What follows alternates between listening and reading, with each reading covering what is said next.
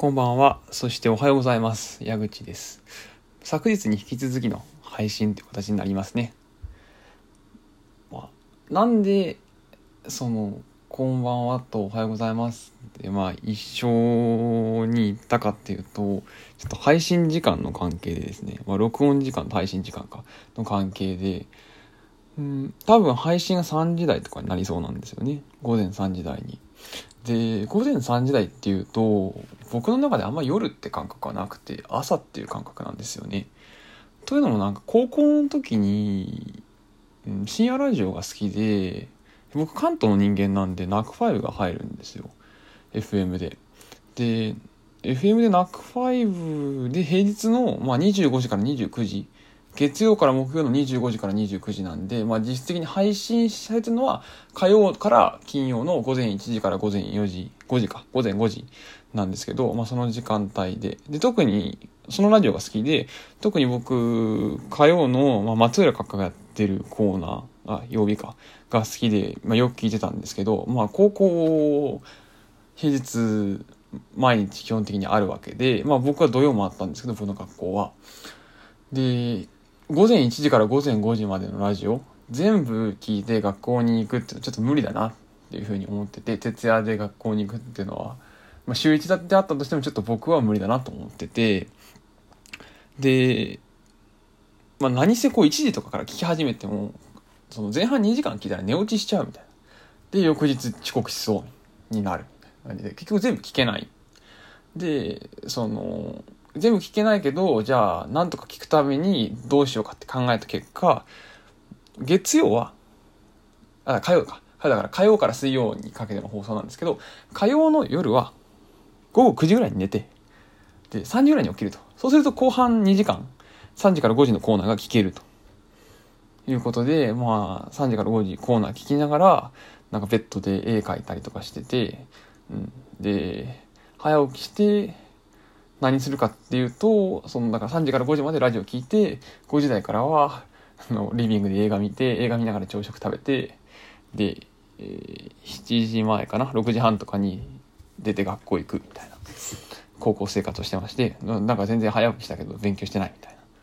な、うん、好きなことしかしてないみたいな感じでしたね。で、な、な、なんで3時はやっぱり夜じゃなくて朝なんですよね、僕の中ではね。だ9時に寝て3時に起きてラジオ聞くみたいなのがまあ聞いて映画見て、まあ、映画見なり CD 聞くなりしながらご飯食べて学校行くみたいな。朝のルーティンだったんで一時期ね。3時はやっぱり朝なんですよね。ではい。今日はと、まあ、関東戻ってきたんですけど昨日昨日？一昨日？でまあ戻ってきた時のお話をしようかなと。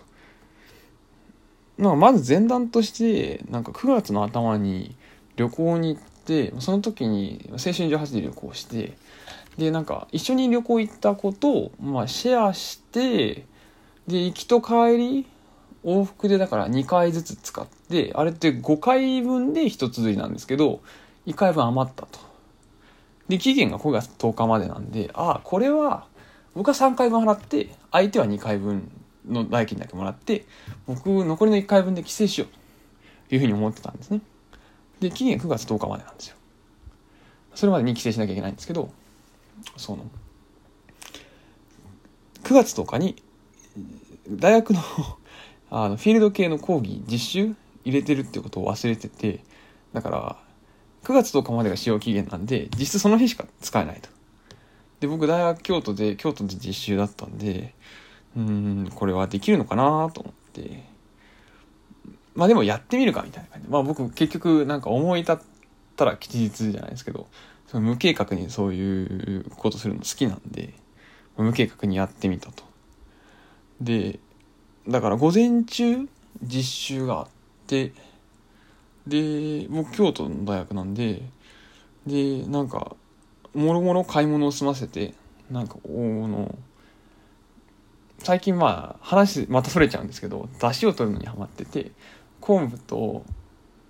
あの鰹節で合わせ出し取ってるんですけどその京都には置いてあるけど東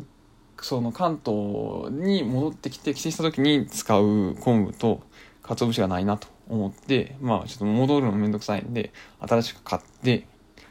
行こうとでそういうものの買い物を済ませ昼飯食べてなかったんで昼飯を買ってまあ電車で食べるかと関東までの電車で食べるかということで買ってで京都に着いたのが2時半京都から関東、まあ、どこにまでに行くかによりますけど、大体終電ってね、あの、鈍行で行くとすると3時から4時なんですよね。それ過ぎて、京都で電車乗っちゃうと、関東まで来られない。多分熱海とか小田原とかで止められてしまう。で、まあ2時半なんで、まあいいタイム。別に、全然まあ関東に行くのには間に合うかなって。ちょっと多分ね、北関東とかだと厳しくなるのかもわかりませんけど、大体大丈夫かなって。で、4時台、4時ぐらいにね、大垣まで着いて、前原で一回乗り換えて大垣に着いて、順調だなと思ってたんですけど、なんかそこでね、東海道線遅延してると。いう話が入ってきて、どうしよう、で、せっかくね、2時半でリード気づいたのに、